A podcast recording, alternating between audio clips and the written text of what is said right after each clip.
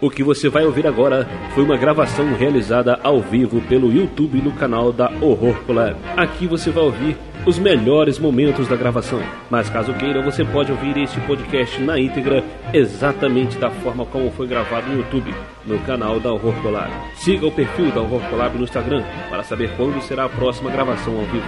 Se inscreva no canal e participe conosco ao vivo. Confira agora os melhores momentos do Horror Collab Cast.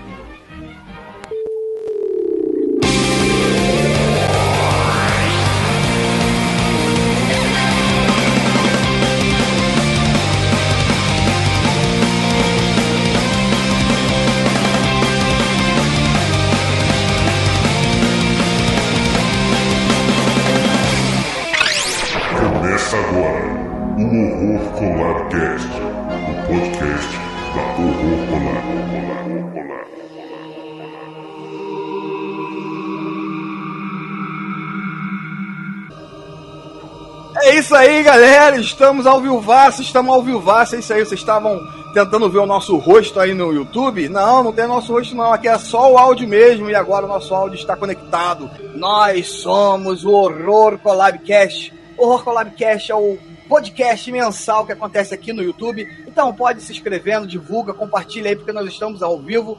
Compartilha para os seus amigos. E é isso, galera. Vocês podem ouvir hoje a gente aqui nesse podcast que nós temos uma participação super especial. Eu sou o Léo Miguel, sou da- das Ruas Produções, conheço meu trabalho lá no arroba das Ruas Produções no Instagram. E hoje, né, para vocês, vou falar um pouco sobre o Horror Collab. O Horror Collab é um coletivo de mídia independente que fala exclusivamente do terror. Né? Se você quer conhecer o nosso trabalho, o trabalho dos nossos colaboradores, sigam a gente lá no Instagram e sigam todo mundo que está gerando conteúdo gratuitamente de horror para você, beleza? E hoje, sem mais delongas, nós vamos falar de um filme de um cara que começou muito lá no Independente, né? E hoje ele é um tem um na, na estante vários Oscars, mas ele começou trazendo essa podreira, essas coisas nojentas que a gente gosta, que a gente ama.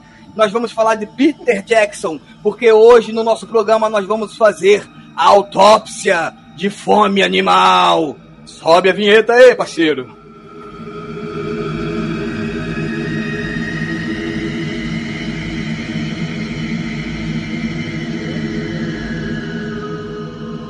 É isso aí, galera. E como estão vocês? Vocês estão bem? Lembre-se sempre do álcool em gel. Lembre-se sempre de se proteger. Ainda a gente está numa pandemia. Prepare-se para tomar vacinas. Esqueçam as biloladas do nosso desgoverno vem falando ultimamente. E se ligue na ciência.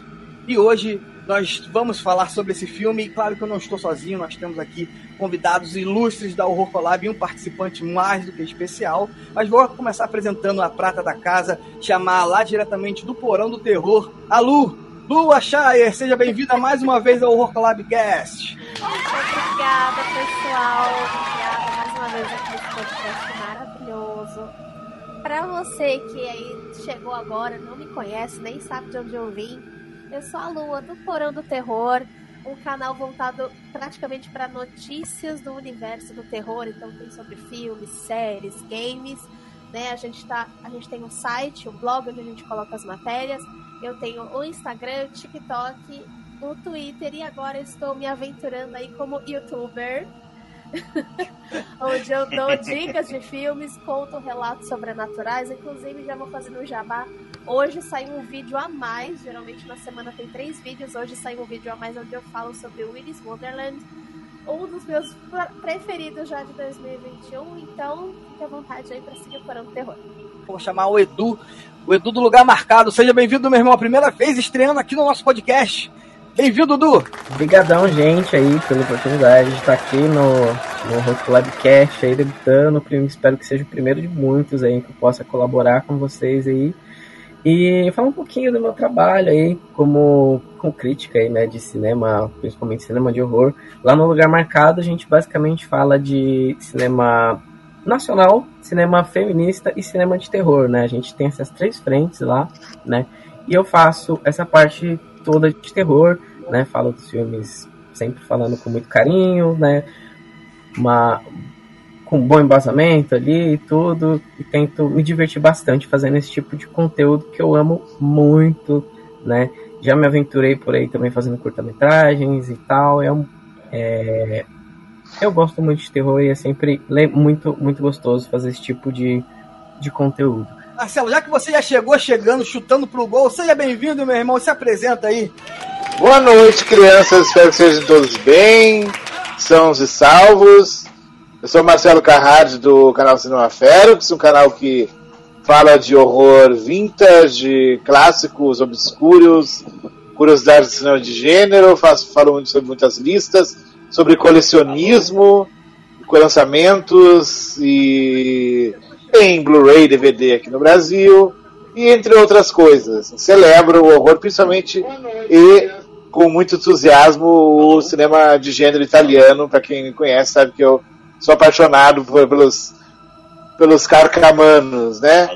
Então é isso. Muito obrigado pelo convite, Del, para falarmos sobre esse filme tão saboroso, tão delicioso que é o Fome Animal. É isso aí, poxa, muito, muito obrigado você, Marcelão, tá aqui junto com a gente também somando no Horror Collab. E agora o próximo convidado é o nosso amigo Daniel, diretamente do Media Cult. Daniel, você nos ouve? Seja bem-vindo, meu irmão. Daniel tá no mudo? Daniel, você está ouvindo a gente? Falei pra ele não sair de perto da internet. Sumiu! É. Ah, eu tô aqui, tô aqui. Ah, gente. ele estava pegando uma peça. Yeah!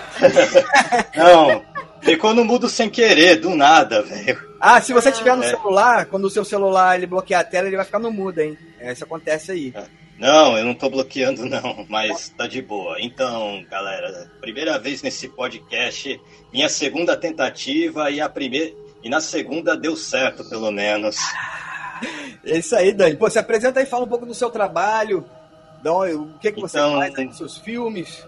Então, gente, meu nome é Daniel Bueno, eu sou cineasta independente, sou também fotógrafo, é, especializado em ensaios, é, também crio conteúdo, tenho uma página de games chamada Horror Playzone, é, também tenho projetos paralelos, é, produzo também, é, tenho filmes, é, filmes aí que estão circulando o mundo afora, que é o Desconforto, Solares, é, Não Abra e Momentos de Quarentena aí que estão se destacando aí mundo afora. E tô, e tô aqui é, participando dessa podcast incrível, dessa, com essa galera incrível da Rocolab. Também sou, eu faço parte aqui desse pessoal. A gente tem um, é, eu e mais outro colega da Horror Collab, a gente tem um projeto de terror chamado Duas Frases, Uma História de Terror. E e vamos nessa, pô. Vamos falar desse filme que é uma que é um amador, que é uma obra-prima amadora, trashiniana e cinemática. é isso aí. Nada, é, pô, nossa, nesse momento nós vamos aqui estender o nosso tapete vermelho, porque ele está entre nós, senhoras e senhores, o pai do chupacabra brasileiro. Ele, Rodrigo Aragão, seja bem-vindo, meu irmão. Opa, obrigado aí pelo tapete, muito obrigado aí por, pelo carinho todo e por essa oportunidade de falar do que é provavelmente meu filme preferido, um filme importante para mim, eu falo que eu sempre enchi o saco dos meus amigos falando desse filme. E alguém me convidar para falar dele é muito legal. Então, muito obrigado por esse convite. É, a honra é toda nossa, cara. Sempre que quando você quiser falar, mandar áudio sobre esse filme, pode contar com a gente. Porque a gente gosta desse filme, a gente gosta dessa bagaceira aqui. Você tá, tá entre amigos. Vamos, vamos falar desse filme muito maravilhoso, Rodrigão. Bacana, bacana. Eu. Bem, Posso falar? Mesmo? Pode.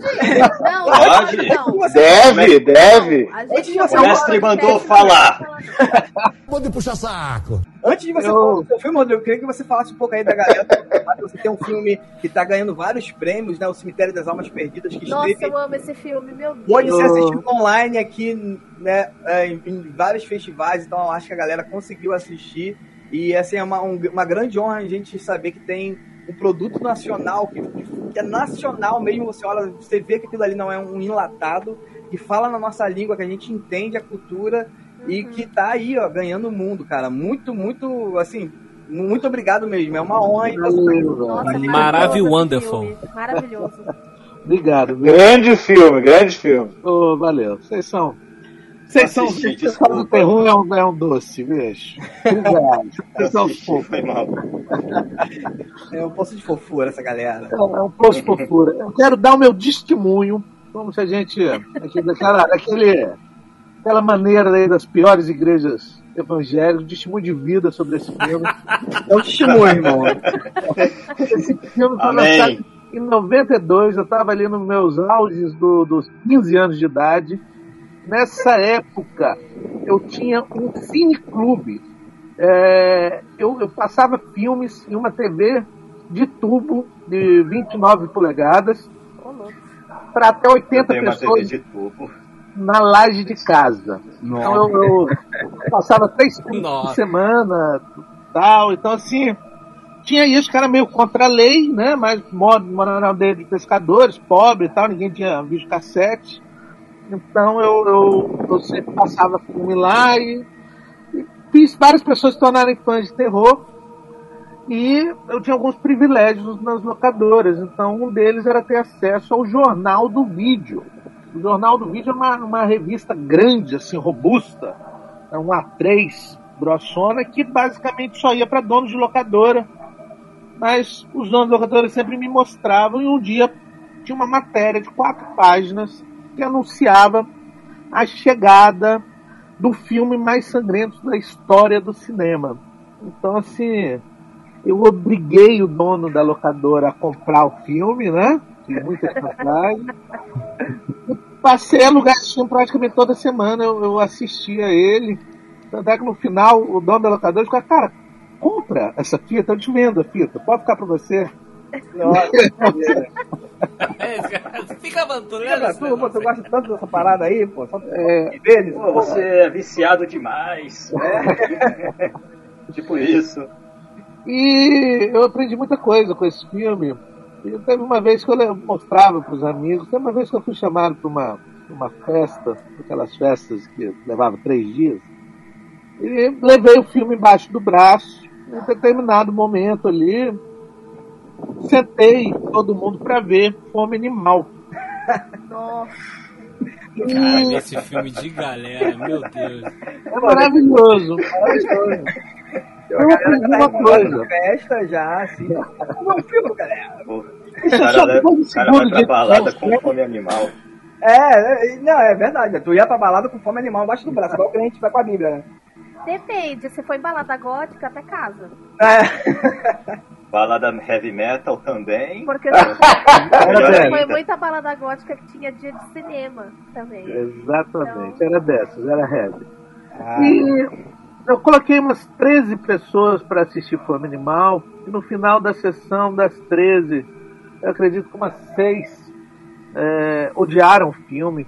Teve uma que chegou para mim e falou: Cara, o pior filme que eu já vi na minha vida inteira. Nossa, E o Forte. resto, que horror. caramba. pessoas gostaram muito, né? E veio alguém falar, cara, é o melhor filme de terror que eu já vi na minha vida. É, Então, o- o- o- eu aprendi que esse tipo de cinema muito muita personalidade, muito pessoal, ele ele é ama ou odeia. Eu acho que Fome Animal ele é um filme assim, ele é um filme genial. Ele é um filme com coisas muito complexas, é, que a maioria das pessoas não nem percebe. Mas é isso, você gosta muito você odeia. E eu falei, é isso que eu quero fazer da vida. Eu quero fazer esse tipo de filme. Eu acho que a pior coisa que pode acontecer é a pessoa ficar indiferente a um filme. Isso me deu força, assim, pra, pra fazer filmes do jeito que eu faço. E eu falo que até hoje, né? Porque quem faz cinema no, no, no Brasil, cinema nacional, e principalmente de terror, a gente não lida com críticas, a gente lida com, com ódio, né? Então, a gente, mesmo jeito que você vê esse maravilhoso aqui de vocês, é, você tem aí as pessoas que não viu, não gostou, que o, né, o melhor filme brasileiro é pior do que o pior filme americano, que o filme é uma merda. E essas pessoas são muito militantes, né? Elas entram É. no IMDB e dá nota zero, elas entram no Filmol, elas entram na coisa, elas deixam mensagem de ódio e tal. E às vezes nem viu o filme, né, cara? Às vezes nem viu o É, né, isso. às vezes nem viu, é. É. Então, assim, Fome Animal, além de ter me ensinado muito sobre técnica, ele também me ensinou isso. Não se importar muito, não levar, porque não é para todo mundo. Não é todo mundo que, que, que vai gostar disso. É, isso aí. Jackson, É maravilhoso, pô. É, maravilhoso. É, Ó, o Trash. Náusea Total é. É, isso, Total é falar, o- ótimo. O Daniel, o Daniel ele tem um conhecimento do filme Trash Náusea Total, que ele se amar também esse filme. Não sei se você conhece o Dr. Galagão, eu acho. Esse É o primeiro filme dele. Eu não sei se é, o, se é pior ou, ou- ou melhor, né? Depende aí do seu ponto de vista. É Mas o fala aí, primeiro Daniel. filme dele, pô. É, o prim- é. Cara, é, é maravilhoso, cara. Os caras roubar carne humana pra.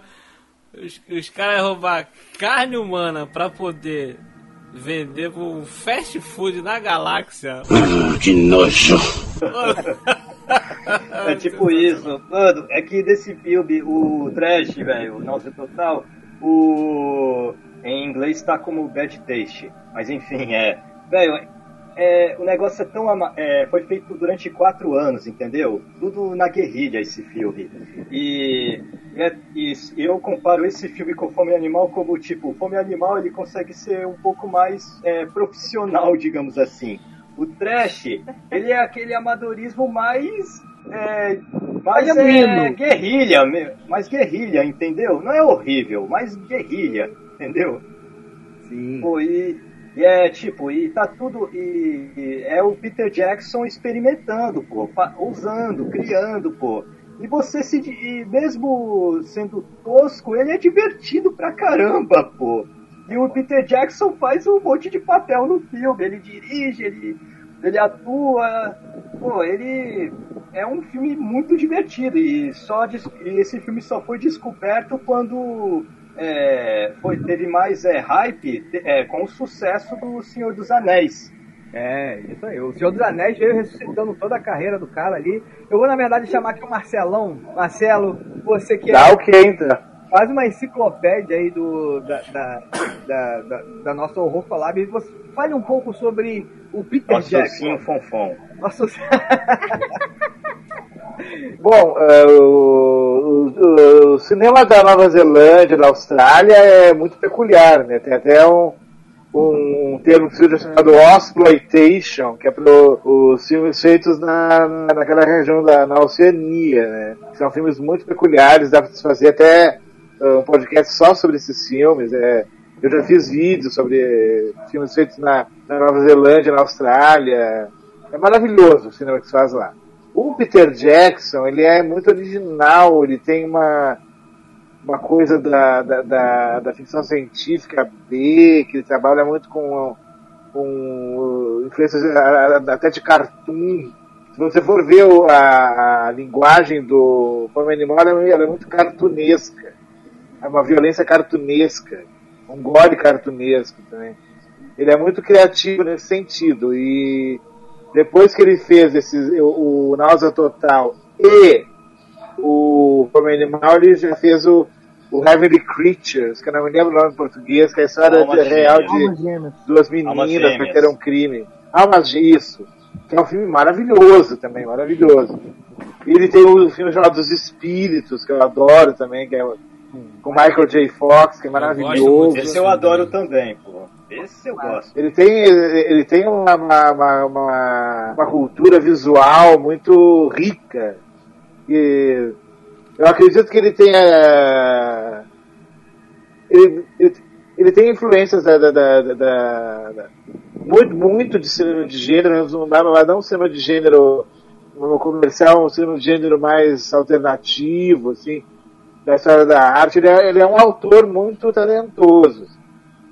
E muita gente é, torce o nariz pro Senhor dos Anéis, mas é, muito, é uma obra muito difícil de ser adaptada. Ele conseguiu adaptar os três livros, né? Isso, a gente tem que tem que se aplaudir isso. Mas eu, essa primeira fase dele, Náusea Total, Fome Animal e Almas Gêmeas é fantástico, adoro. Fome Animal é maravilhoso. Maneiríssimo, maneiríssimo. E galera, vou, vou chamar aqui pra conversa o Ed. Ed, você já viu esse filme há muito tempo? Você viu recentemente? Qual é a sua relação aí com o nosso filminho? É, Edu. É, Edu. Tô abreviando no... Você parece burro! Ei, mas é burro! Nunca vi uma pessoa burra desse jeito, cara! Nunca vi! É, o Fome Animal, você fala ou o Trash Nausa Total? Fome Animal. Fome Animal? Então, Fome Animal é. Acho que. Eu a, fazia um tempão que eu, não, que eu não assisti esse filme, assim, mas já tinha visto bastante vezes, assim. É um filme que. Acho que é muito legal, assim, pra. Eu uso bastante pra, tipo, introduzir a galera que quer é, assistir um cinema de terror, assim, um cinema principalmente mais gore, né? Mais, mais gráfico, né? E ele, e é mais leve, né? Então eu acho que é bem, bem, bem legal isso nele. E eu normalmente quando indico, assim, tipo, ah, um amigo quer começar a ver um filme de terror, ah, fala um filme bem, bem trash aí e tal. E aí eu acabo indicando o filme animal, assim. É, mas eu gosto muito, assim, eu acho que é, tem uma história bem bacana, assim, que é, logo que eu tava saindo com a minha esposa, né, antes de casar com ela, e eu tinha que mostrar alguma coisa ali, né? Ah, ela não gostava muito de filme de terror e tal, né? Aí fui e mostrei o, o, o, filme animal pra ela, né? Sim, muito romântico. Ela não come creme até, é, até hoje. Por causa de fome animal. Gente, é, ela sim, mas, mas é, ela foi uma porta de entrada ali pra ela começar a, a gostar desse tipo de coisa. É fase, né, gente? Essa é uma, é uma, uma possível aí, né, para um segundo casamento aí, né? acho que é, que é uma, uma boa pedida, mas acho que é, o Fome Animal, ele, ele faz, ele é muito importante na, na minha vida por causa de coisas como essa, assim, por exemplo, né? Então, sei lá, acho que é um filme muito marcante para mim. E dessa vez, assim, acho que foi a primeira vez que eu vi o filme numa qualidade boa. Porque eu assistia das primeiras vezes VHS e, da, sei lá, das outras vezes aí. Sei lá, a última vez que eu, que eu vi o filme faz uns 5 anos. E acho que era uma, sei lá, um, um, um DVD hip bem dos ruins, assim. E dessa vez, acho que, sei lá, eu gostei mais ainda do filme, revendo ele, sabe? Podendo ver aquilo numa, numa qualidade melhor de imagem, fez toda a diferença, né? Vendo todo aquele festival ali de, de carne moída, assim, é, numa qualidade mais, mais bacana, as cores ali, né, mais, mais, mais intensas. Então é um filme muito importante para mim, assim, eu acho que se, tomara que seja, assim, assim como é pro, pro Aragão também, acho que tomara que seja para várias pessoas, que é um filme bem, bem especial, assim, acho que eu, eu sinto, sinto muito carinho nesse filme, assim, né, Do, da maneira como ele foi feito e tudo, eu acho que é um filme que acho que transborda muito disso. Ele foi o único encontrado na ilha, sabia? Dizem por aí que esses ratos enormes saíram de navios piratas e acabaram com todos os macacos das árvores. Sabe, os nativos usam eles em rituais de magia negra. Sério? É. E não me pergunte como. Ele deve sugar sangue de virgens, hein? Eu preciso sentar. Aí a sua esposa comentou aqui, ó, que o YouTube começou a ver esse filme no começo do nosso namoro. Não sei o que, ainda aceitei casar com ele. Velho. O amor é lindo. Foi, foi arriscado, foi arriscado. Tipo, ele mostrou nossa, o filme pra ver se dava pra casar. É, galera, Exatamente. eu, eu, eu cometi uma gafa aqui Normal, muito grande Edu. aqui na apresentação aqui, que eu não apresentei o cara que tá apresentando conosco esse, esse podcast. É o Will do Rolândia, né, cara? Não. Você é burro, cara. Que loucura. Aqui, ó, nossa, o nosso Lombardi tá sempre com a gente. O, o desculpa aí, meu irmão, foi mal. Oi, Léo! Não, tá tranquilo, tá tranquilo. Eu tô aqui, eu tô aqui só de olho aqui. É a voz da sabedoria. É, a voz da sabedoria, a voz aqui que deixa, que segura essa internet aqui, que fica acendendo vela do lado do provedor pra internet não cair. Pô, o cara que, que faz tá, pro bagulho acontecer, eu dando esses mole, não pode, não pode isso acontecer. Meu irmão, diga aí as suas impressões aí sobre, sobre esse filme. Qual é a sua relação sobre esse filme? Cara, então, eu- esse, esse Fome Animal, velho, eu assisti, eu era moleque, sei lá, adolescente. lá nos anos 90 e eu lembro quando eu fui na locadora, a capa do filme me, me, me ganhou. Entendeu? Aquela capa de com a mulher, essa que tá na, na imagem agora no YouTube, que ela abrindo a boca e saindo um rosto de zumbi de dentro da. Eu falei, cara, que maluco, eu quero ver isso, entendeu? Aí eu fui. Eu não fazia ideia do que, que se tratava o filme foi aquela loucura absurda que o filme é. E, e, cara, o Marcel tava falando sobre o filme ser australiano, o cinema na Austrália. A gente tem que levar em co- consideração isso. Isso que o, o Daniel até comentou, né? Que o filme até foi meio que feito de uma forma um pouco mais profissional em relação ao outro que o Peter Jackson já tinha feito. Mas, velho, levando em consideração que é o cinema australiano, que não tem aquela coisa é, que o cinema hollywoodiano tem, o filme de baixo orçamento, o que ele fez nesse filme é surreal, cara. É, é sensacional que ele- o, o que ele fez aqui. Entendeu? Então é, é, é- é digno de, de aplauso, né? Recentemente eu até brinquei é, é, com o pessoal, com, com, com conheci a galera falando sobre o filme, eu falei assim, cara, como que o Peter Jackson foi de diretor de filme trash? Olharam pra ele assim, vou, vou dar assim umas anéis pra esse cara fazer. Porra. Não, e deram, e deram assim, a chance do cara fazer os três filmes ao mesmo tempo, né? Olha que doido. É, eu- é porque eu- se eu não me engano, acho que ideia foi Contar sobre isso depois. É, é, é, o Rodrigo vai falar, eu, eu, eu- eu- pelo que eu li há um tempo atrás, eu acho que a ideia já era dele, ele que queria fazer um filme sobre o Senhor dos Anéis, né? Aí eu, eu não sei se é isso, se, se é realmente verdade, e o estúdio li- liberou pra ele, tipo assim, aí eu sempre fiquei pensando, caraca, as coisas que ele fez pra, pra ir pra Senhor dos Anéis, mas se você reparar, aquilo que o Rodrigo falou, os detalhes que tem em Filme Animal, claro que o filme não tem nada a ver com o Senhor dos Anéis, são propostas totalmente diferentes, mas você vê os detalhes ali, o que, que, que, que, ele fez com pouco recurso, recurso que ele tinha, Sim. é algo louvável, cara. É.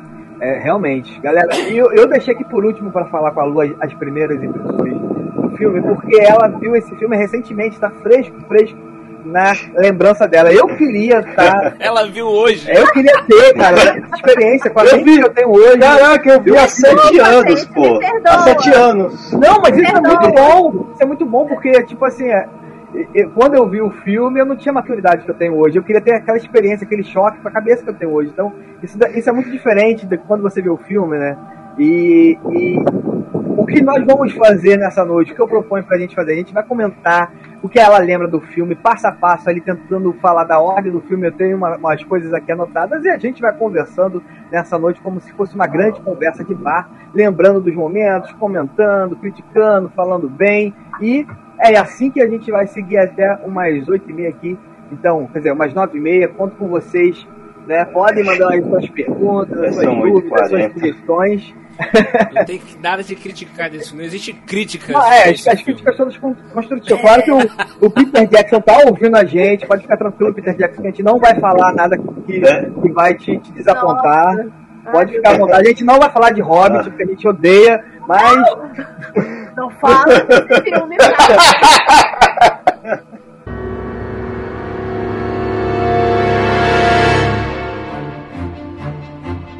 Vamos começar a- a- essa autópsia aqui em grande estilo.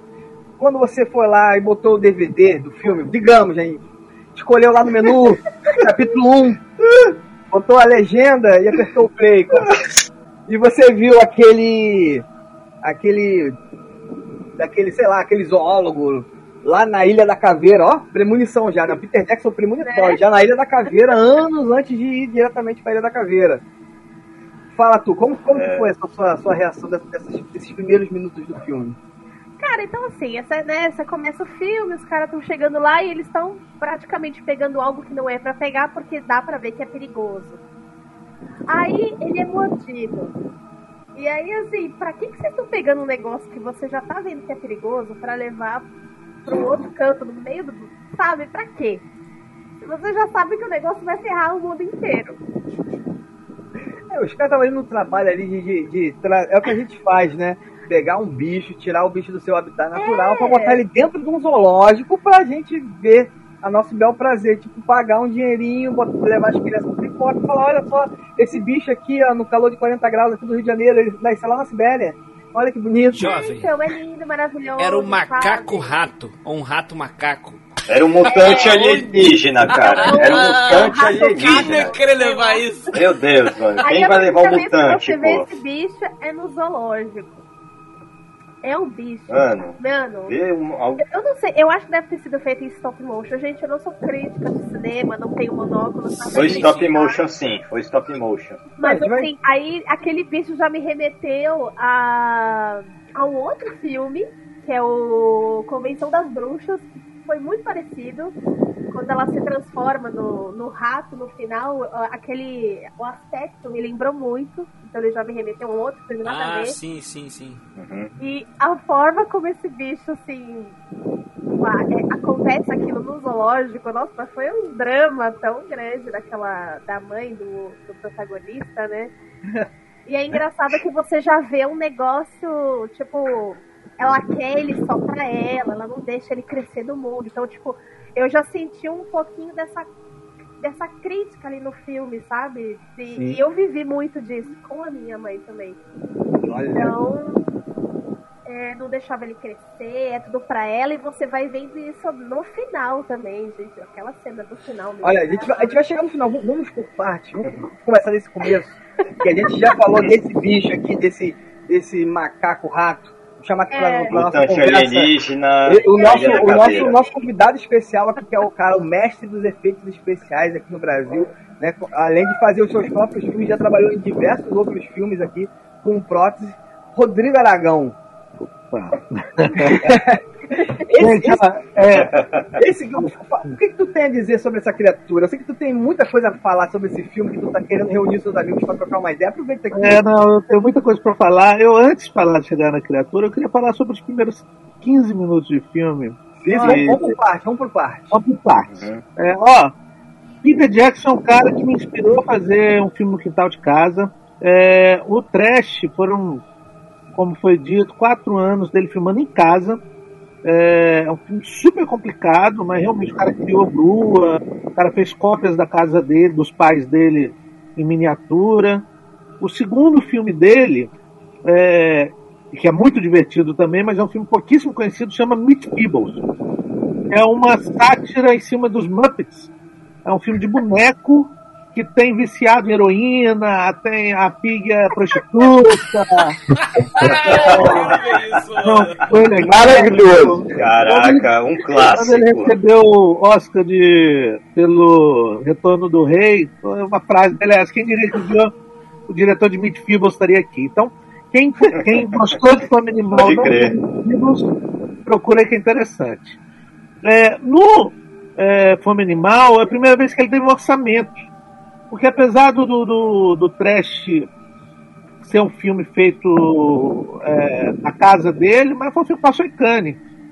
É, e teve, enfim. Então a primeira vez que ele teve um orçamento, que é um orçamento pequeno, mas 3 milhões de dólares, para fazer o Fome Animal, é, ele faz algumas coisas muito interessantes. A primeira é mostrar logo na abertura que ele não está falando sério.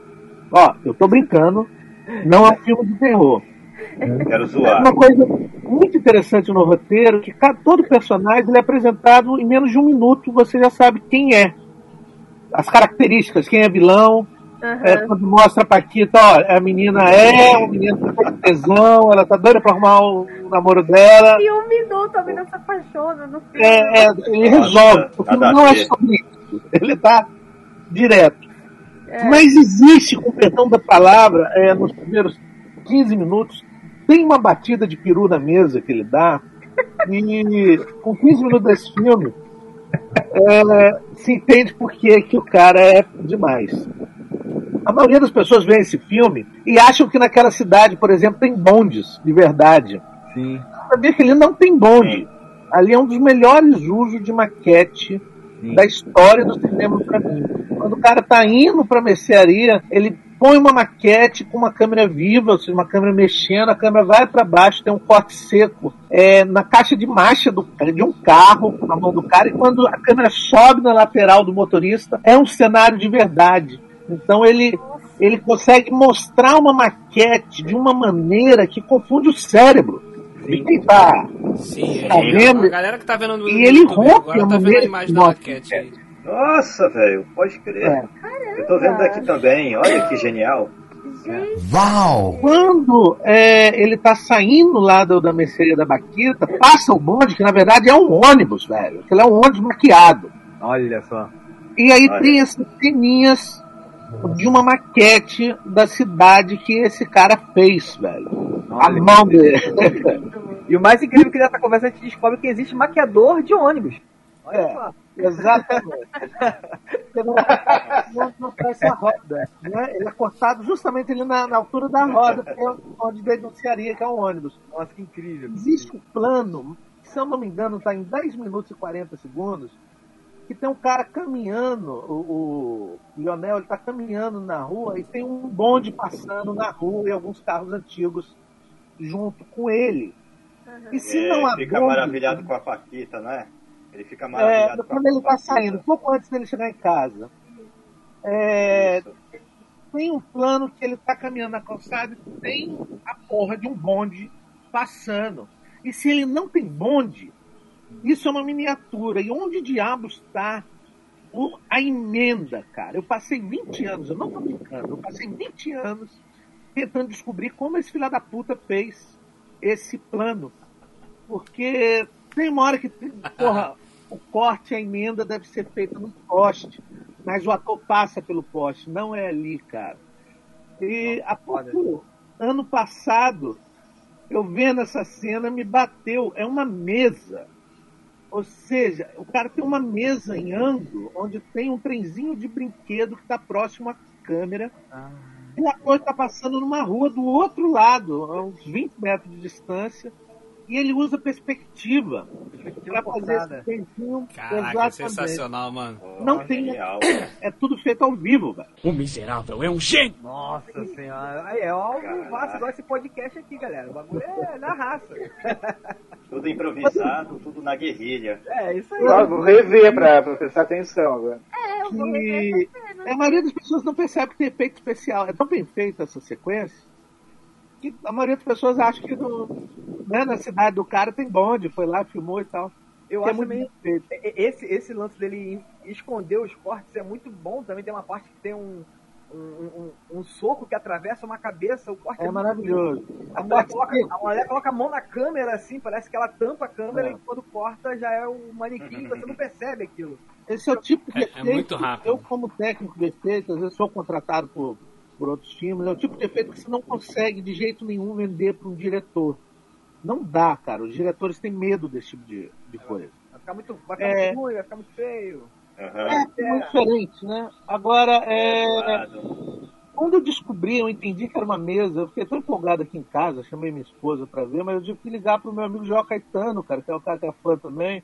Sim. Falei, Joel, pega o Fome Animal, põe em 10 minutos, 45 segundos, cara, eu descobri como é que o cara fez. É uma mesa, que faz É uma mesa, cara. Uma porra de uma mesa. Não, agora o próximo Cara, desafio é consegui. reproduzir essa, esse efeito aí em um filme, hein, Rodrigão? É, agora, o, o- então, tudo isso foi usado em Senhor dos Anéis, né? Como ele faz lá com o Hobbit, para fazer o Gandalf grande e tal. É, o, para mim, o Fome Animal é uma grande demonstração de capacidade. Quando fala, cara, zumbis é uma coisa de mentirinha. É, é, é bobo. Então, eu tô brincando aqui de fazer um filme de zumbis. Vou fazer as frases mais escrotas da história do cinema, como sua mãe comeu meu cachorro. Eu chuto bundas em nome do Senhor. Ele começa pelas frases do roteiro. Ah, muito bom. O padre vovô Kung Fu, velho. É maravilhoso. Não, o Padre Highlander acho que foi o melhor coisa. Padre Kung Fu, cara. Caraca. Padre Mas realmente Ah, o padre é sensacional. Tem uma demonstração de capacidade técnica é, absurda, assim, né? E tem até algumas coisas, quando eu era adolescente que eu não gostava, por exemplo, eu não gostava muito da sequência do bebê no parque.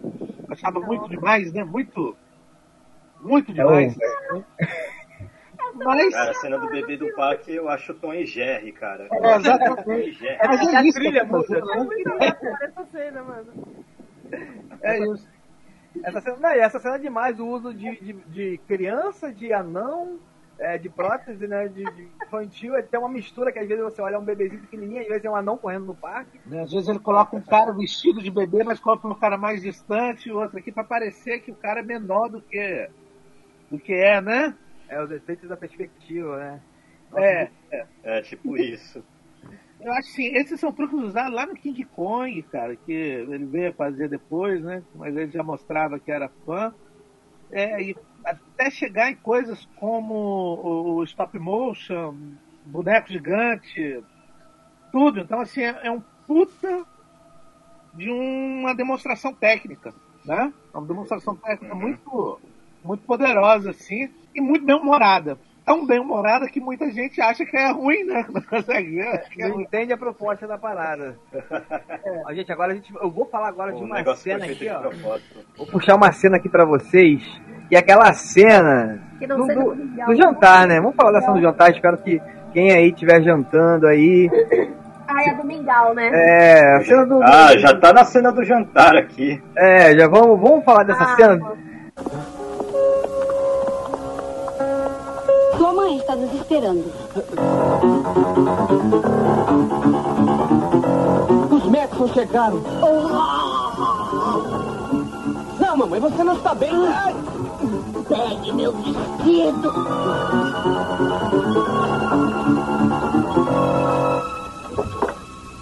Dani, descreva pra nós esse jantar. Fa- Fale um pouco sobre esse jantar com, com os detalhes da sua, da sua descrição, da sua eloquência. Bem. Cara, Ai, que horror. caramba, da cena do jantar, velho. Caraca, a cena do jantar, mano, ainda bem que eu já comi, pô. E depois, é, depois eu comi de novo. Mano, mano, o cara tenta disfarçar, tenta de tudo pra manter a mãe viva, A cara. Aí chega lá o casal, pô.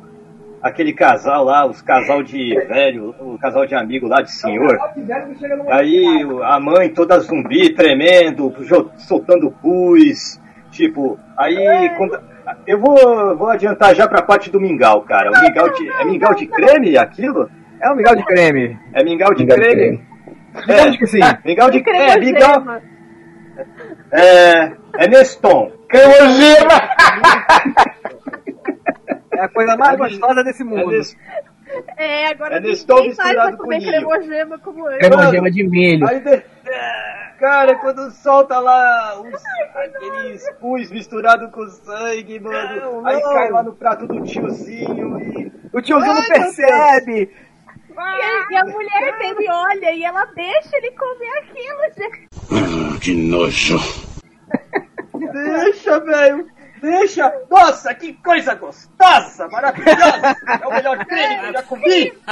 Fala bem assim, pô! Tô falando, só falando do jantar com a mãe dele ainda lá com, com os convidados, né? É, Tem dois encerramento jantares. dele né? é muito bom, né?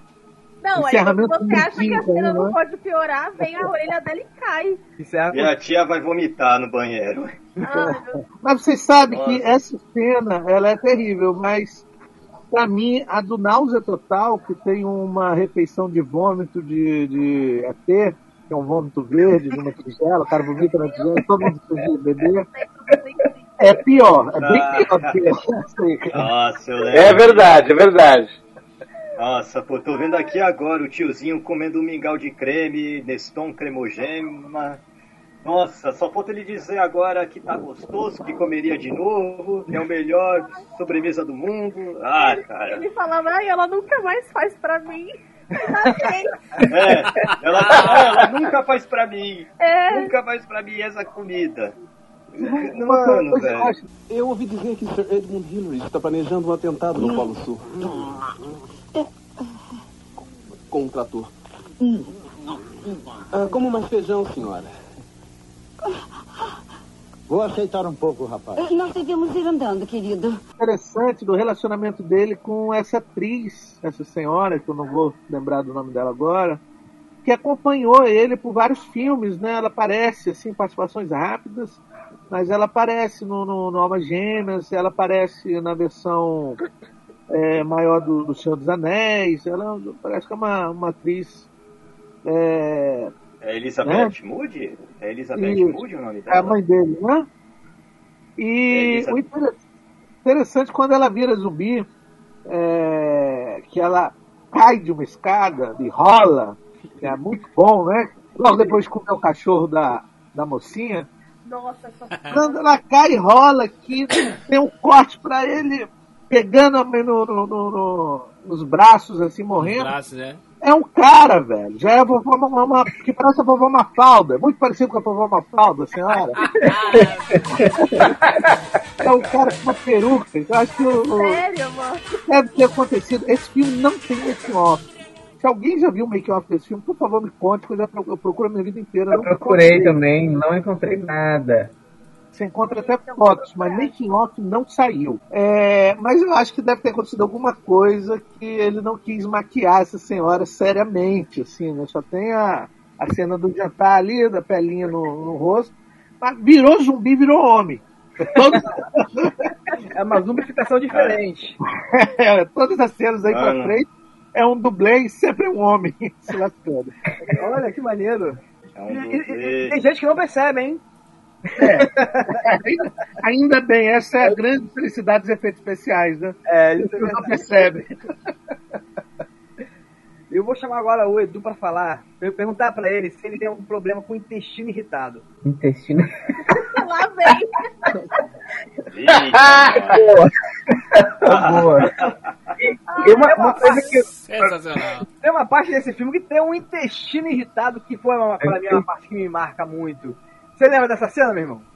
Eu lembro sim. É, e acho que, que muito, é uma coisa muito legal assim, ne- nesse filme é como ele muda o conceito de zumbi né, é, ao- no, decorrer, no decorrer dele, né?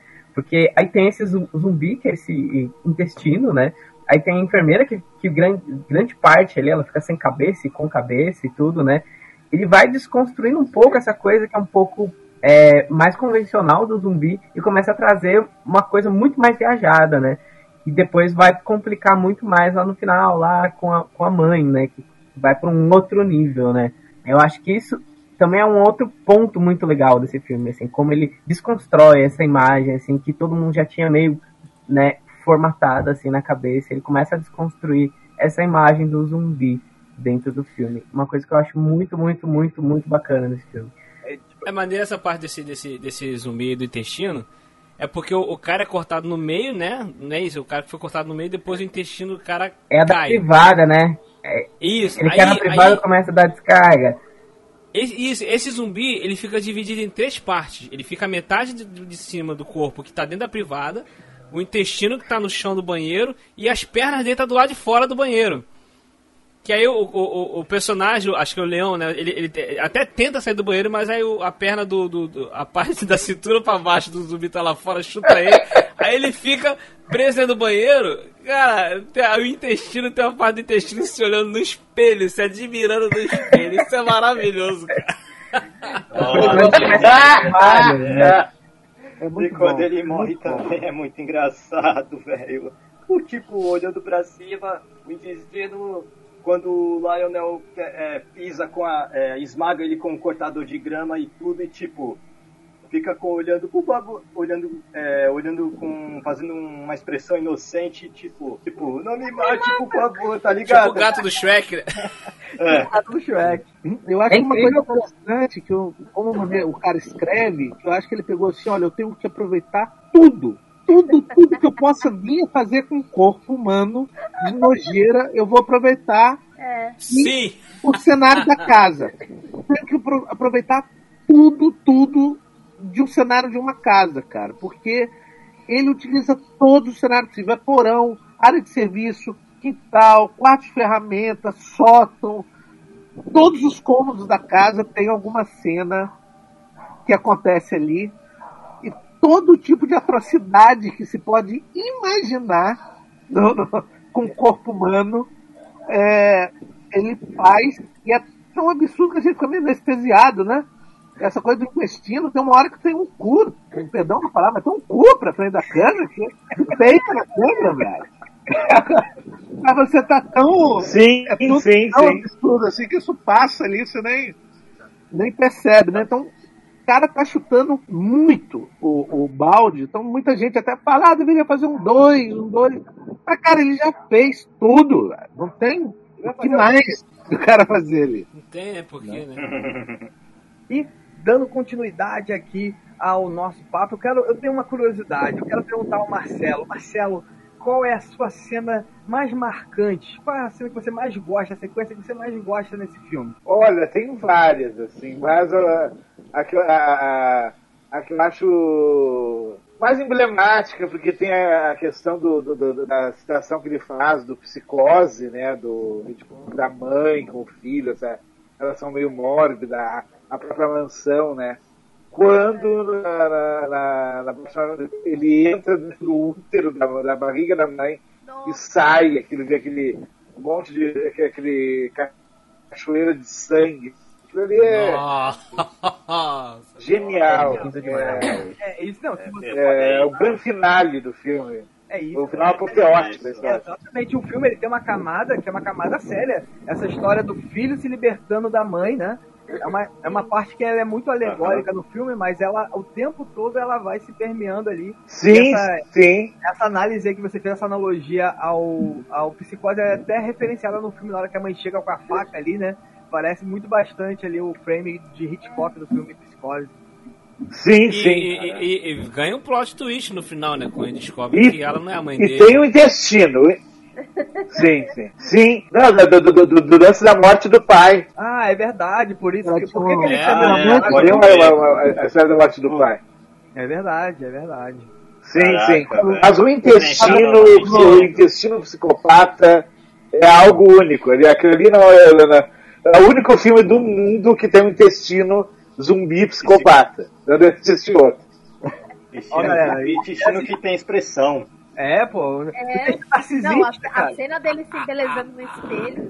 não. E galera, ó, Nossa, uma ideia pra moleque. nós é fazer um, um spin-off só da vida desse intestino, com os filhos dele e tal. É. família, família, é, família estômago. Abre a porta. Ah, patrocinado pelo Eno. É. Produzido por Peter Jackson, dirigido por Rodrigo Aragão. Podia ser Oh, legal, né, Rodrigo? Olha aí, Aí, ó. Rodrigo, aceita essa missão. Quem dera. Quem dera. Fazer esse spin-off, vai ser muito divertido.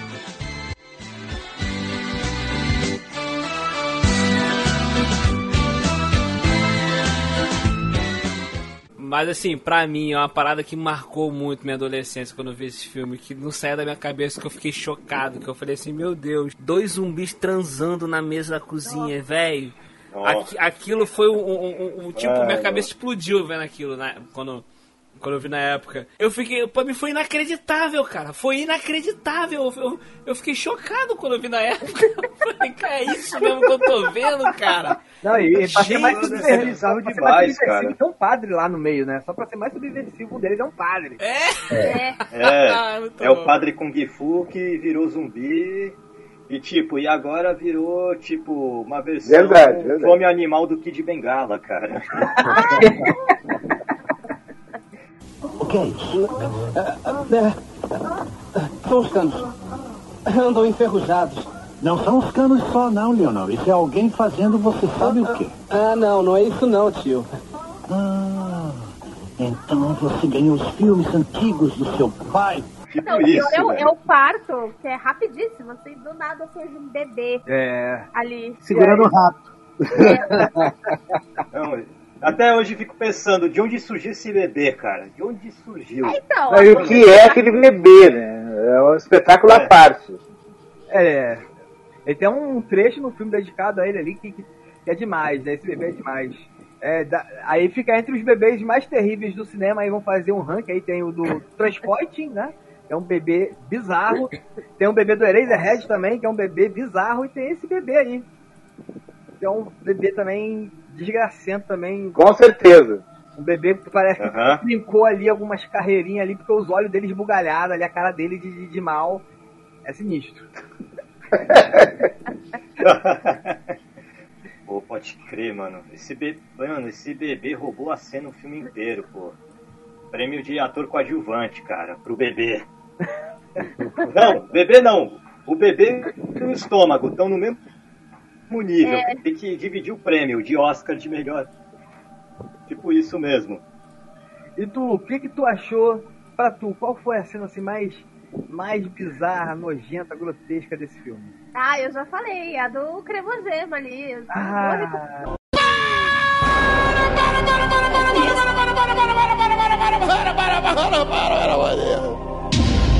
Que que é isso? Daquela Não, não vamos voltar para. A cremogema já foi, agora tem que. Agora Ah, tem que beber Mas, Lu. Lu tu, tu, tu tá falando da Jota na hora com a mãe comendo a orelha ou dos zumbis com... sentado na mesa jantando também? Porque tem essa Ah, também, é, né? Tem essa também. Não, essa aí é. Eu achei. Tem essa bizarríssimo. também, o zumbi jantando lá, que ó, ele pega a cabeça da enfermeira, joga pra trás e enfia a, Ah, é verdade. papinha A no- comida pela, pescoço direto pelo dela. pescoço. Cara, uma, uma cena que eu gostei Nossa, bastante bizarro. é quase pro final, onde tem uma mão que atravessa o- a cabeça de uma moça, né? Sim. Aquela Não, cena eu eu não lembro dessa cena. Nossa, É, é cena mais pro final, cena. quando a casa tá sendo invadida, tá todo mundo virando zumbi. Sim. Aí tem uma moça parada na frente, de repente uma mão atravessa a cabeça É. dela, assim. É um efeito prático. Ah, sim! Eu, é, Ah, é essa cena é muito bem feita. Uma mudança de também- atriz pra boneco, né? Assim, um corte seco é maravilhoso. Tem a cena também que já passou a foto que o cara ele tá cortado pela metade, a outra metade é só esqueleto. Também, pro final. Que elas puxam Cara, ele, lembrou. né? É, quando elas puxam ele pela janela, eu achei bacana também. Nossa, me lembrou aqui uma cena tipo. É o que eu comentei, parece um- é uma, uma coisa de cartoon, de desenho animado. Desenho animado. De. Tom e Jerry, Tex Avery. É, É, tipo isso, tipo isso, pô. Mas é, me lembrou uma cena do Resident Evil 2 Remake, pô, do, do jogo recente. E tem uma cena assim parecida que o, o personagem lá é, tenta retirar o policial, cara, é, dos zumbis e uma parte, metade dele é arrancado pelos zumbis. E tudo na porta mesmo, bem tipo essa cena, cara. Aí quando eu vi essa cena eu associei com o, remake, pô. E também me impressionou. Maneiríssimo, gente. Eu, ah, nessa parte final do filme, agora é a melhor parte. Que é onde ele pega ali aquele utensílio, cortador de grama. Party's over.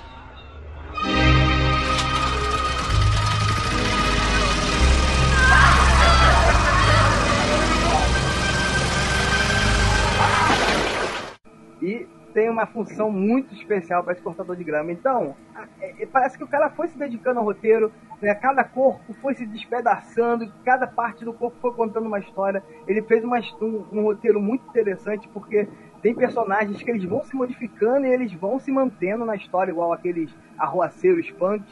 E nessa parte final, parece que ele falou assim, galera, agora é pra arrasar. Então tem, tem hockey com cabeça, tem zumbi abaju, tem é, é, é, medula óssea e o corpo separado.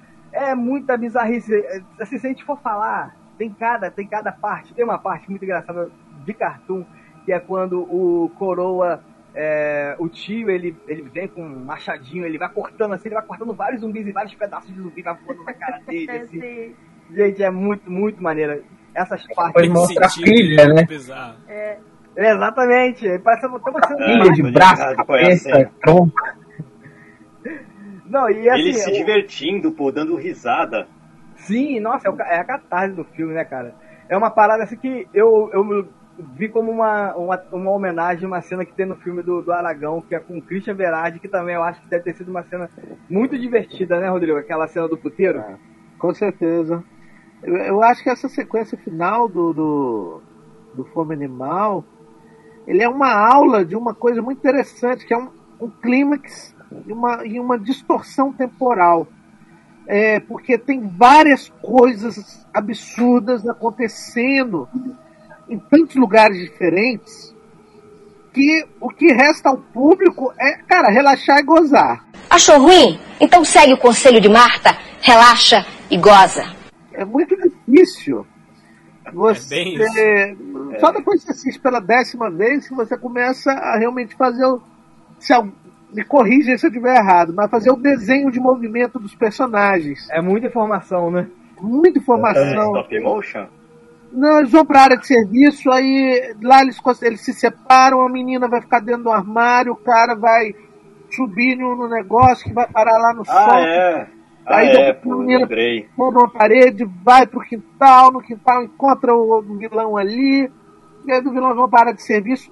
E é tanta informação tão rápido, tão rápido, tão rápido, que você fica meio. Inclusive, ele, ele tem até uma sacaneada. Assim, tem uma hora que o, que o tio escroto lá, ele pega a Paquita e puxa para um canto e vai para outra situação. Quando volta, cara, eles estão terminando uma tentativa de sexo oral. Exatamente, um estupro ali, algo forçado, né? né? Ela fala, no escroto, o cara já levanta assim e ele tá como se tivesse levado uma mordida nas partes. É verdade. E isso É verdade. passa batido também, porque é tanta informação que você tá tendo, só caralho, bicho, o cara é muito escroto mesmo, né? Esse tinha muito escroto, puta que pariu. E eu acho que essa, essa sequência final é uma aula disso aí, é uma, uma coisa que ele usou também lá no, no- quando ele foi para Hollywood, nos Espíritos. O final também é muito parecido. E eu acho que existe um filme, que quem não viu ainda, assista, que é um filme chamado Noite do Arrepio. Nem sei qual é o nome dele em inglês, não, mas no, Brasil foi Noite do, do Arrepio. É umas minhoquinhas que É. as pessoas viram zumbis. Pra mim, esse filme é o principal. Ah, The Night of the Creeps. Isso, esse aí.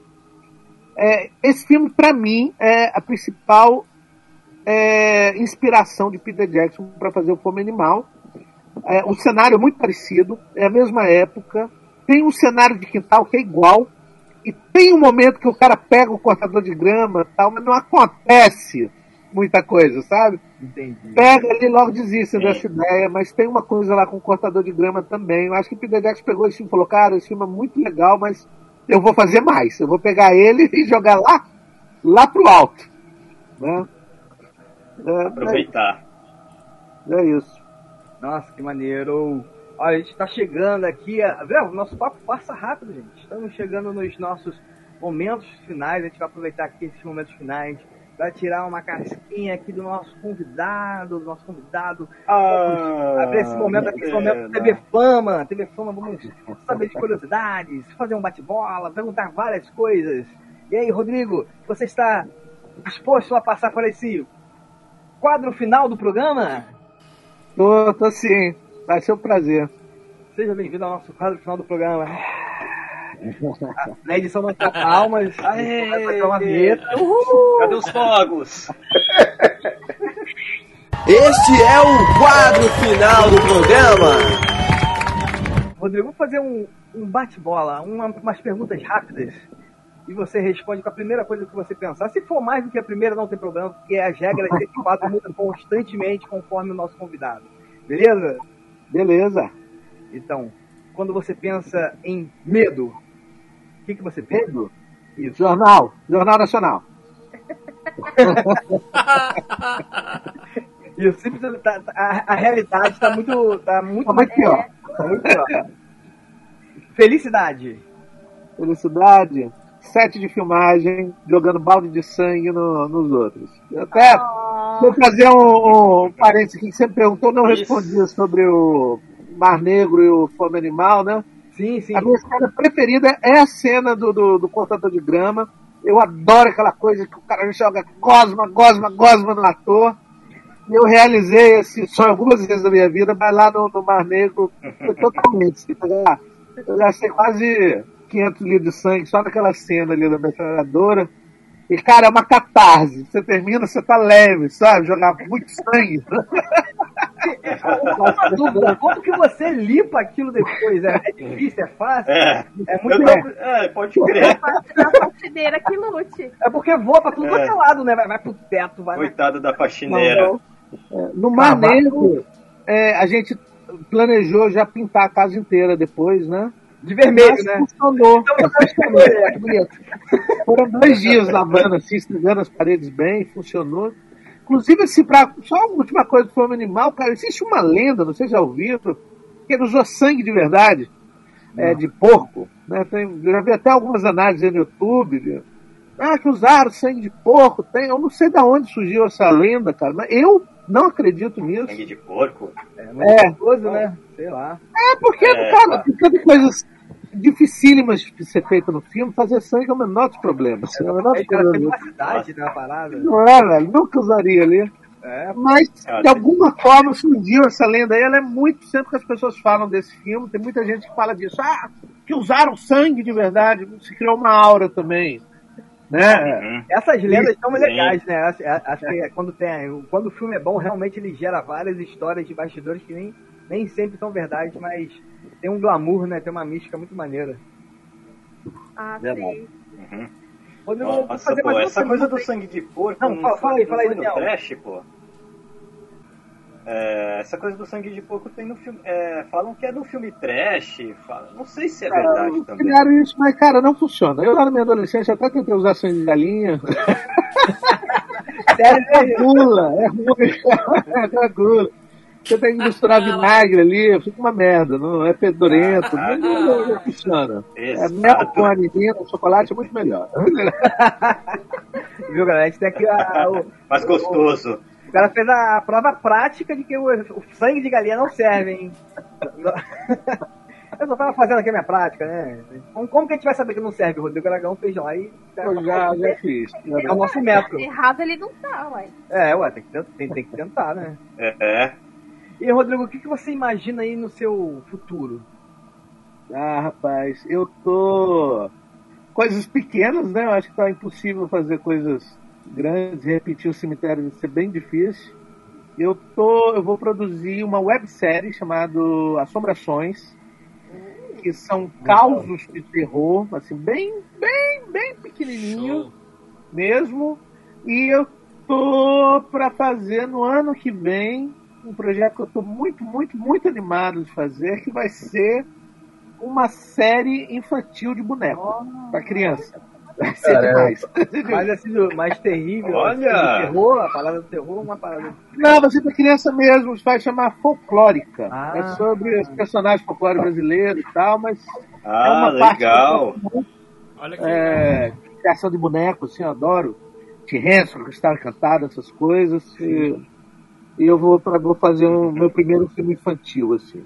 Sempre, sempre falei que terror é, é mais divertido, mas minha segunda opção é, é o infantil também, que é uma coisa que você pode Caraca, extrapolar. mais alguém que ama Cristal Encantado. Como é difícil achar quem gosta desse Pô, filme. é. Meu Deus! Mas Cristal Encantado é bom, eu gosto também. É maravilhoso, eu amo demais. É, pô. Cara, é, História Sem Fim, Você curte esse filme? Né? Adoro tudo Ah, isso. ele tá na minha lista pra assistir. Tipo, Oh. Maravilhosa, sem maravilhosa. Adoro, adoro. infância. Ah, eu adoro. História Ó, sem fim é Cristal. Encantado, História Sem Fim. Uhum. É, Cristal Encantado, História Sem Fim e Hulk A Volta do Capitão Gancho foram três filmes que, que eu vi na infância que me fizeram ficar apaixonado por esse gênero fantástico, assim, de É, criaturas. Jurassic Park também. Nossa, é. Pô, vai, ter agora, vai, vai entrar uma vinheta aqui do, do Sessão da Tarde agora. A lenda. É, tipo isso. Lenda, a Pô, lenda do a Ridley Scott. lenda. Incrível. Ô, O Cruz Marcelo! Caraca, essa é pérola. Espera. Isso é muito bom. Ah, eu queria deixar um comentário aqui, que passou batido aqui, que o nosso amigo Isso. Eric, Eric do Carnificina. Carnoficina, Carnoficina. Carnoficina, é Carnificina, não, Carnificina é do Homem-Aranha. Carnificina. Carnoficina. Ele deixou um comentário aqui mais cedo que o Rodrigo Aragão. Foi por causa do Rodrigo Aragão que ele começou a fazer maquiagem de terror. Né? Ele, ele tem a- essa- esse Oh. perfil Carnoficina, Rodrigo. Ele faz muita maquiagem de terror. Ele fica fazendo vários experimentos lá e tal. Então ele, você foi inspiração pra ele. Ele tá aqui acompanhando a gente aqui na, na live. É, inclusive. Atrapalhei a vida do Eric, né, cara? Podia ser médico, podia estar ganhando dinheiro de verdade.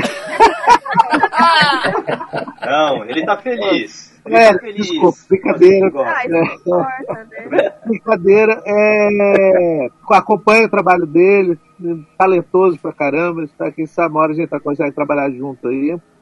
E eu acho que isso é uma grande responsabilidade, assim. Tem algumas pessoas que, que falam que, que começaram a fazer vídeo de casa tal, depois de, de- ver meus filmes. E eu acho, eu acho isso maravilhoso. Na verdade, isso é a coisa mais importante da vida. Eu acho que, como a gente está falando de um filme aqui que foi muito importante para mim, e, enfim, o cara tem um histórico de vida aí, mas um filme que fala, poxa, eu quero fazer alguma coisa parecida com isso aí, passar essa bola para frente é, é uma honra, sim, fico muito feliz. Muito maneiro. E você tem esse, esse, esse legado, né? Que é, cada filme que você vai fazendo, você vai criando oficinas, vai, vai criando discípulos, né? No nosso mercado aqui de, de maquiagem mesmo, de montagem de set, do que, que você faz é, é, é meio escasso, né? Então é muito legal que você vai, vai passando e vai jogando essa semente, né? Vai semeando. Vai conforme Cara, eu tento, vai- vai eu tento. Comecei na década de 90, sabe? Não tinha YouTube, velho. Não tinha Google, não tinha pesquisa, não. Então foi muito difícil é, é, para mim. E eu, na época, assim, na minha adolescência, eu corria atrás de alguns profissionais aí da época e tal, e as pessoas guardavam um segredo muito grande, tinham, até te tratava mal.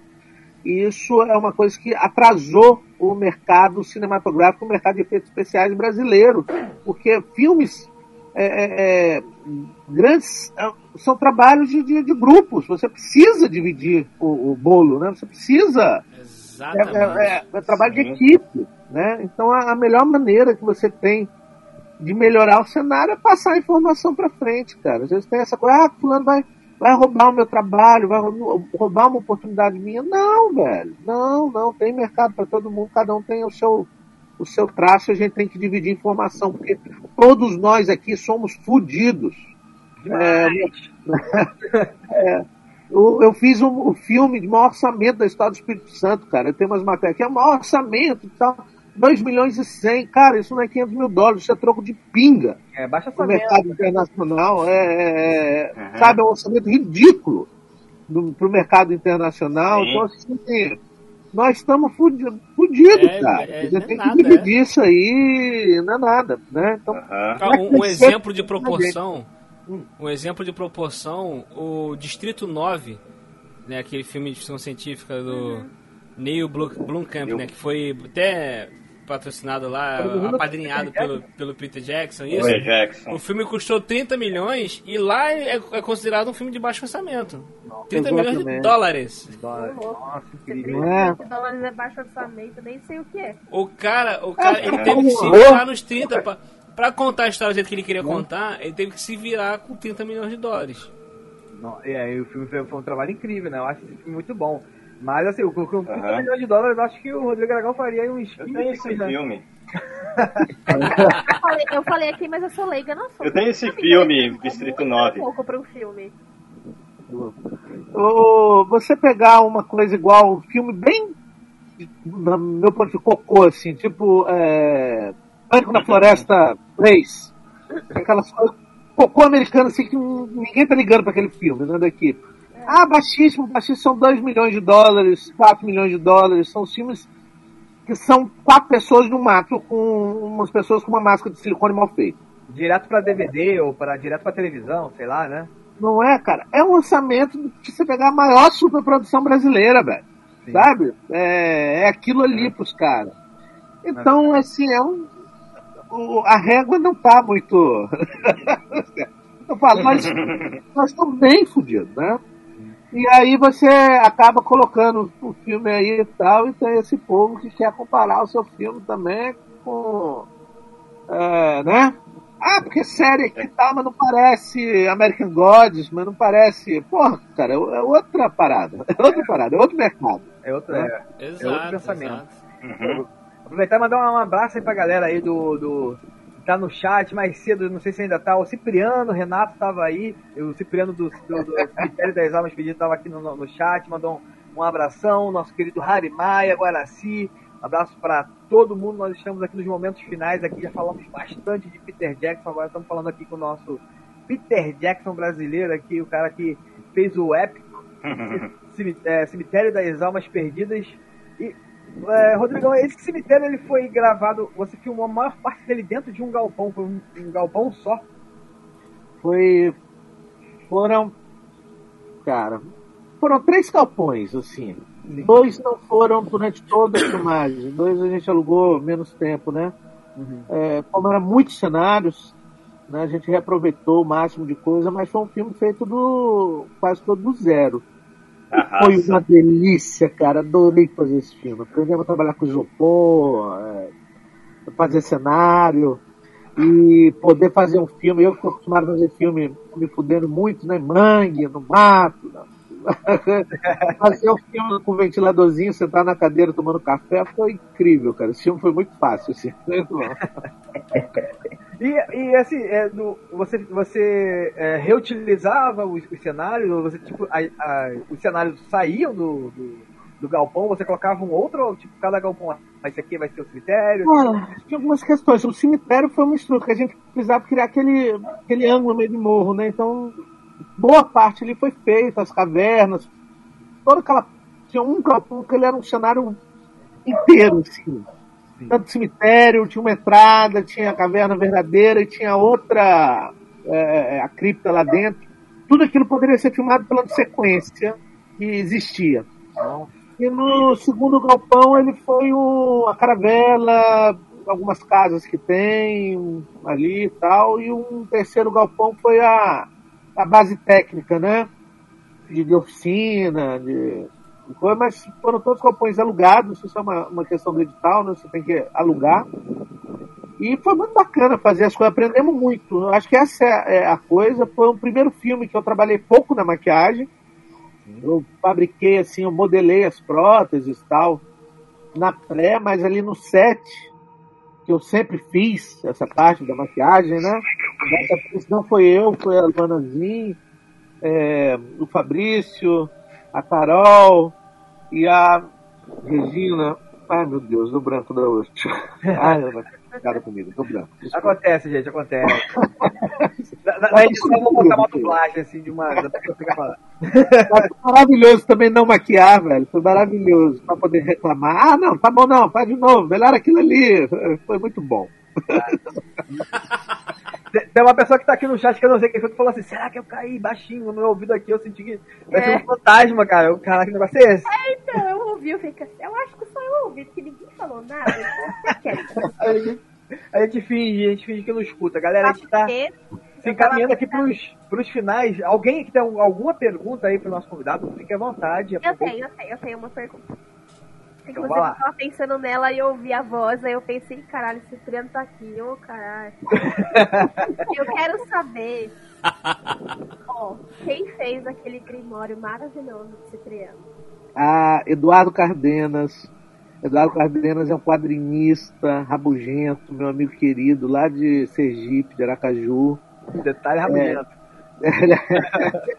Quem conhece ele, mas é um cara que eu amo muito, é um talentoso pra caramba, um dos caras que é fã de terror também, que, enfim, a gente tá trabalhando junto tem um tempo, e o trabalho dele é, na direção de arte, foi a primeira vez que ele fez direção de arte, foi espetacular, e ele é um cara metódico ao ponto assim, aquele livro ele fez mais de 100 páginas, então não- a gente não mostra tudo, né? Mas tem uma quantidade de desenho, tem uma quantidade de, de- de cenário que ele desenhou que não deu para usar no Opa. filme, o orçamento não, não comportava assim.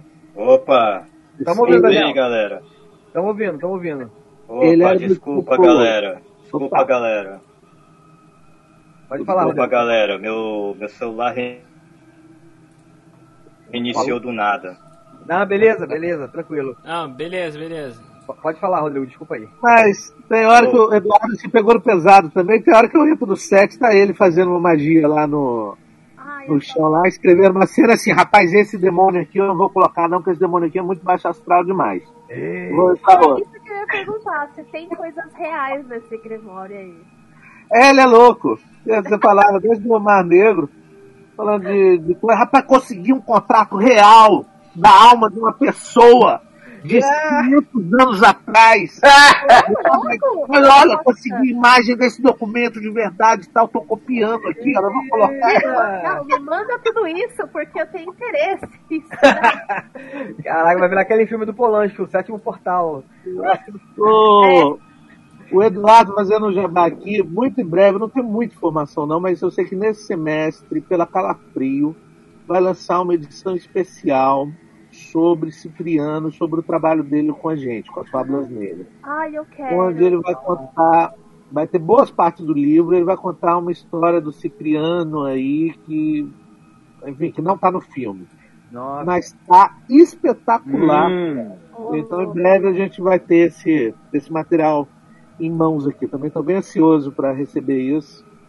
E o cara é. O Eduardo é, pra mim, é o Moebius brasileiro, assim, é um desenhista espetacular, assim. Nossa, demais. né? Se um dia Então, se o bagulho- Ah, legal, legal. esse livro pra Ah. eu aceito. Ó, então, assim, o, o livro tem coisas reais, então dá pra você fazer uma continuação, tipo Então, aquele. eu já li o livro Wes, Wes. Craven, né? Eu já Que li o lá Capa no- Preta. O Capa É, Wes Craven. É complicado. A gente Eu pega o que é possível, o resto a gente só se mexe com coisa realmente muito complicada. Então, É, isso é uma, um fascínio que eu tenho no livro de Cipriano, assim, que tem essa lenda que, assim, o que, o que a gente compra não é o, o real, né? Existe um oculto ali. Mas é um barato as magias, cara. As magias são muito criativas, são magias muito difíceis de você fazer que você não vai conseguir fazer, então não tem como você provar que não funciona. Né? é, então tem, tem magia Com que certeza, com o certeza. de um gato e, na, na- sabe, umas coisas assim, muito. É pra ficar Credo. torrar um gato, até o gato Nossa. dissolver todo, botar um ossinho, então os últimos ossinhos ali pra alguma coisa e tal. É, então, é Pra uma criar um capeta da garrafa, você tem que ter a galinha, a galinha tem que ser virgem, tem que ser separada. Nossa! Aí a primeira trepada da galinha tem que lua tal, aí o ovo. que- Cara, é um trabalho de um ano, assim, pra conseguir o capetinho. Mas é, mas é, tem magias que assim, você demora mesmo. Meu Deus. Adoro, adoro. Conheço os babados, mas não tô. Não. Ah, tinha uma pergunta. E tem uma pergunta aí do Marcelo, hein, Marcelo? Aproveita esse espaço, faça a sua pergunta, meu. Não, Antes de fazer a pergunta, eu queria. eh, ter uma colocação a fazer. O livro do Cipriano é o nosso Necronômico. Meio- Acho que é bem por aí. Nosso Necronômico é o livro do Cipriano. Rodrigo, me diz uma coisa. E aquele projeto que você pensava em fazer do prédio que fica abandonado na maior parte do ano, que é prédio de, de- que se aluga por temporada, que é uma história meio fantasmagórica. Como é que está esse projeto? Está em stand-by ainda? Como é que está a situação? Marcelo está aqui, Marcelo. Então o roteiro está muito bom. Estou bem animado com ele. Então é aberto. Eu tenho apresentado ele para algumas possibilidades, mas assim, é um filme que é de um orçamento muito baixo, mas ele precisa de um orçamento para ele, ele existir, né, cara? E a gente tá. O, a gente precisa se reinventar agora, porque Ancine fechou, né? É, não, Sério? não é Ela fechou mesmo? Cara, não, mas ela não funciona. É, é, a Entendi, questão entendi. cultural é isso. Por exemplo, o cemitério hoje ele se encontra numa situação que uns 100 filmes brasileiros está. Eu, ele não foi lançado. Ele já vazou, é, mas ele não foi lançado. Ele não pode ser lançado porque ele precisa ser lançado antes no cinema. E você não tem cinema. Então você não pode comercializar o filme. Sim. Então tem, é um limbo, porque a Cine não responde, ela não abre mão, Uma ela não, loucura, né? então não tem esse, esse bate-bola, porque a gente está numa Uma pandemia, doideira. né? Então seria o caso, olha, vamos lançar então, vamos negociar com a Netflix, vamos negociar com algum stream, vamos negociar com uma TV, não, É não isso que eu ia pode. perguntar, da Netflix não, não Então, demonstrou interesse, não, não, não quis, Não, não, a não chegou a pode procurar? comercializar com ninguém agora. Embora também, assim, Ah. é, é, é, o Cemitério também é um filme que a distribuição dele, pro seu fim de edital, tá na mão da Elo Company, né? Então também eu não, não faço parte disso. É, mas eu sei que o filme está agarrado, era para ter passado aí no- nos canais de TV, mas está agarrado por essa questão burocrática. Eu acho que hoje nós precisamos de outras maneiras de fazer cinema. Então, assim, eu tenho aqui o projeto do Terra Negra, que é um projeto que eu amo de paixão, é, mas que eu sei que é impossível fazer ele agora, então ele está aqui na gaveta. O projeto do Prédio Vazio é o meu primeiro terror urbano sério, assustador de fantasma, mas eu estou tentando aqui realizar ele, mas não sei ainda. O que eu posso fazer no momento é uma websérie. Então vamos fazer uma websérie que é o que é a fruta que a gente tem para hoje, né? Vamos fazer com que É. o importante é continuar filmando. Eu posso fazer uma pergunta? Ou Fica à vontade aí, alguém? Daniel. Ah, então, Rodrigo, é, você pensa em experimentar outras áreas do terror, tipo terror psicológico, é, terror, é, terror slasher. É, Daniel, eu gosto muito da fantasia. Eu sou apaixonado pela fantasia. Gosto do bom humor, né? É, por exemplo, o prédio vazio seria o meu primeiro terror sobrenatural sério. É, Entendi. ele, para algum, algum mercado, funciona melhor, né? Então, é uma coisa ali meio sob encomenda, né? Agora, for muito, muito sutil também, eu não tenho grandes interesses, porque eu adoro fazer efeito especial, eu adoro o exagero. Então, se, se for para fazer um terror muito. É, esse terror psicológico, eu prefiro fazer um infantil, que é pelo menos você boneco legal e fazer movimentos de câmera louco, e posso chutar mais o balde. Porque, cara, se tem um balde, eu gosto de chutar ele. eu tô aqui é pra Esses Boa. filmes que pega da Netflix, de terror da Netflix, aí que são, você olha, tem 100 filmes, todos são exatamente iguais, velho. Tudo igual. Não tem uma Caralho. paciência pra ver esse filme de terror, cara. Eu não consigo, velho. Tem que ter alguma coisinha diferente. É verdade. Já, já assisti muito, Sim. mas hoje em dia o- os pânicos da floresta da vida e, o, e, o- e esse terror que no final você descobre que uma menininha já morreu ali, a pessoa já morreu. É, Enrolaram uma hora da vida.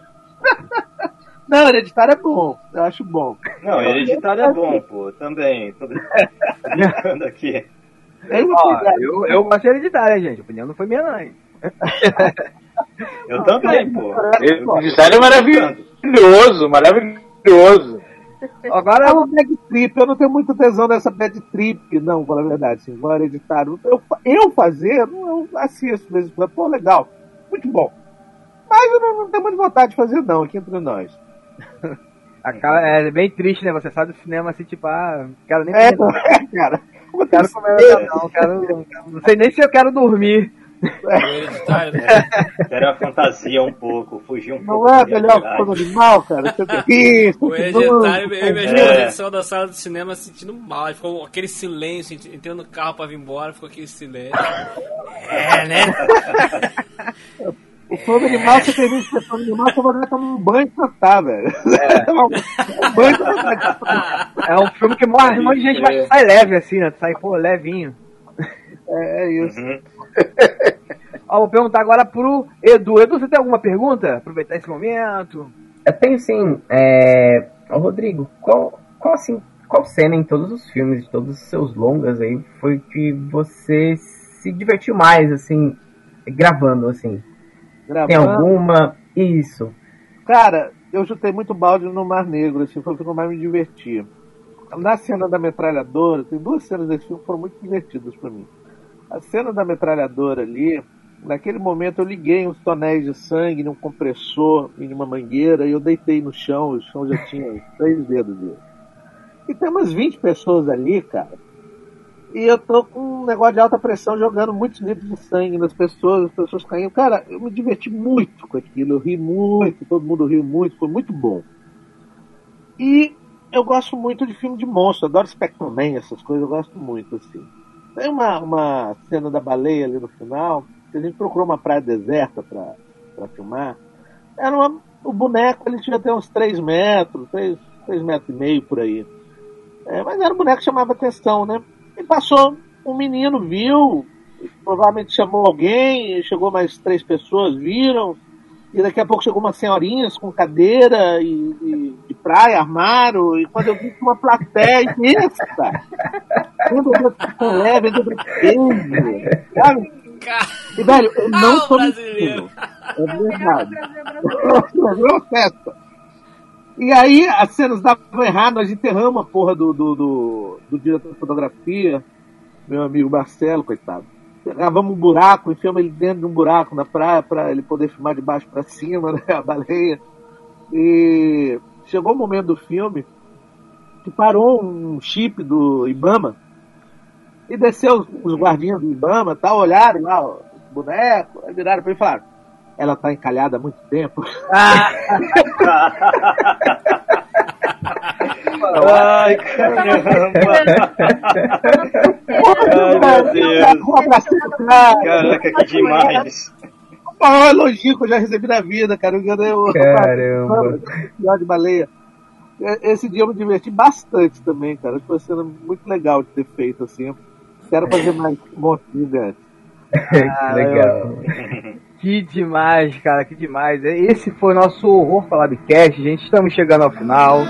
Foi muito bom participar, ter a companhia de vocês nessa noite. Agradecer a todo mundo aí que mandou suas perguntas, que trocou ideia com a gente. Esse é o final, eu sei que é triste, mas é o momento. Então, já vou puxar aqui as despedidas pela Lu do Porão do Terror. Muito obrigado mais uma vez pela sua presença aqui no nosso podcast, abrilhantando aqui essa arte linda que vocês estão vendo aí na tela foi feita pela Lua Shire lá do Porão do Terror. Ela sempre faz as nossas artes. Muito obrigado mais uma vez. Ai, Aproveita seu Carol. espaço e se despeça, Lu. Obrigada, gente, por mais uma vez me chamar. Gostei muito desse podcast aí. É, Rodrigo, prazer aí de conhecer um pouquinho mais fundo, né? Naquele dia não deu muito certo, mas gostei muito de falar com você.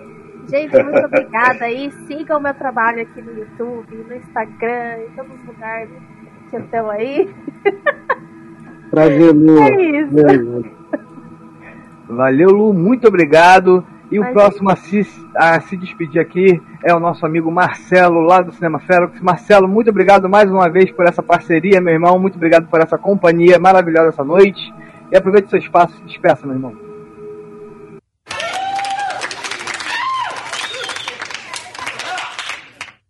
Eu que agradeço mais uma vez, obrigado por tudo, obrigado para quem ficou até agora ouvindo.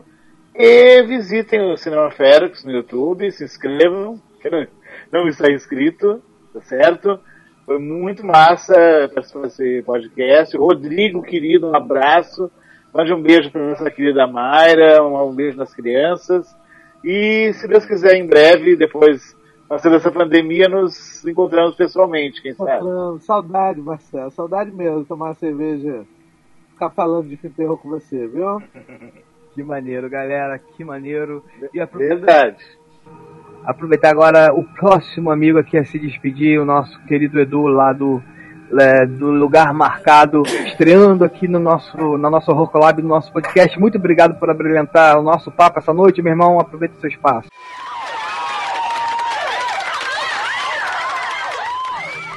É, eu que agradeço aí, né? É uma honra participar desse, desse papo gostoso aí com todos vocês aí.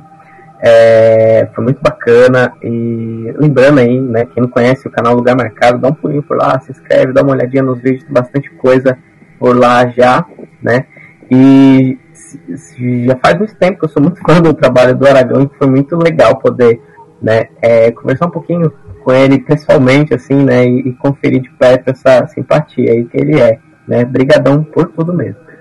Obrigado, obrigado. Prazerão bater esse papo aqui, viu mesmo? Então, Dani, vai lá.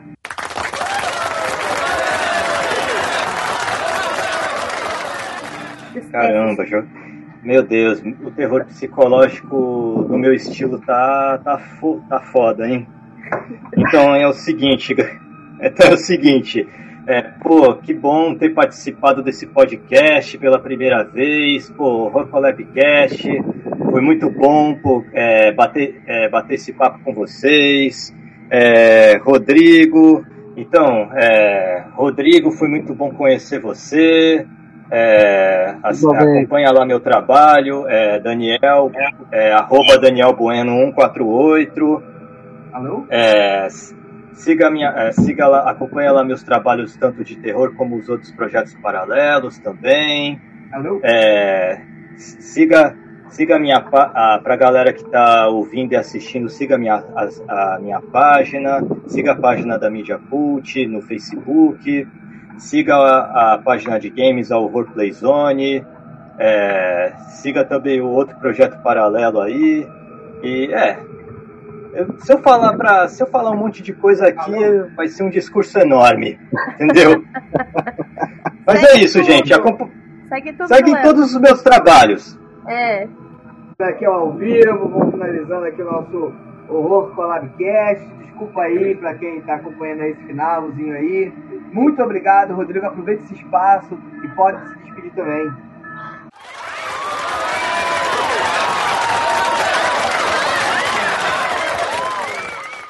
Gente, eu só tenho a agradecer muito a vocês mesmo. É, quero convidar quem estiver ouvindo vocês a conhecer lá o meu canal. Estou começando agora nas coisas do YouTube, mas é o canal Monstrólogo.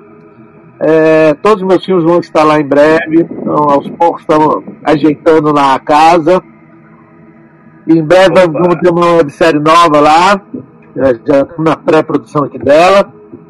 E eu agradeço de novo aí o carinho, um ótimo bate-papo. Que bom poder bater papo aí com vocês nessa, nesse momento louco que a gente está vivendo, né? E que bom poder falar de filme que a gente ama, de coisas que a gente gosta, com pessoas que têm o, os mesmos interesses aí. Então, é isso, gente. Boa diversão. Vamos assistir Fome Animal de novo aí, quem não viu. Ou quem já viu, vamos ver de novo, que é um filme muito legal pra gente rever. E bom cremogema pra todos, crianças. E a Paquita não é da Xuxa. Só pra deixar claro. É isso aí, galera. Ah, Muito é obrigado. É isso aí, galera. Muito obrigado aí a todo mundo que participou desse podcast aí. Muito obrigado à participação do, do Rodrigo Aragão, a todo mundo, a todo mundo que acompanhou no chat. Não perca a reprise lá na Rádio Baixada Santista quanto antes no sábado. Siga a gente também no Spotify. Muito obrigado, muito obrigado a todo mundo. Foi uma noite memorável. Mês que vem nós estamos de volta. Assistam Fome Animal, cuidem-se, vacinem-se e lembrem: o seu pior inimigo é aquilo que você vê diante do espelho. Até a próxima, pessoal!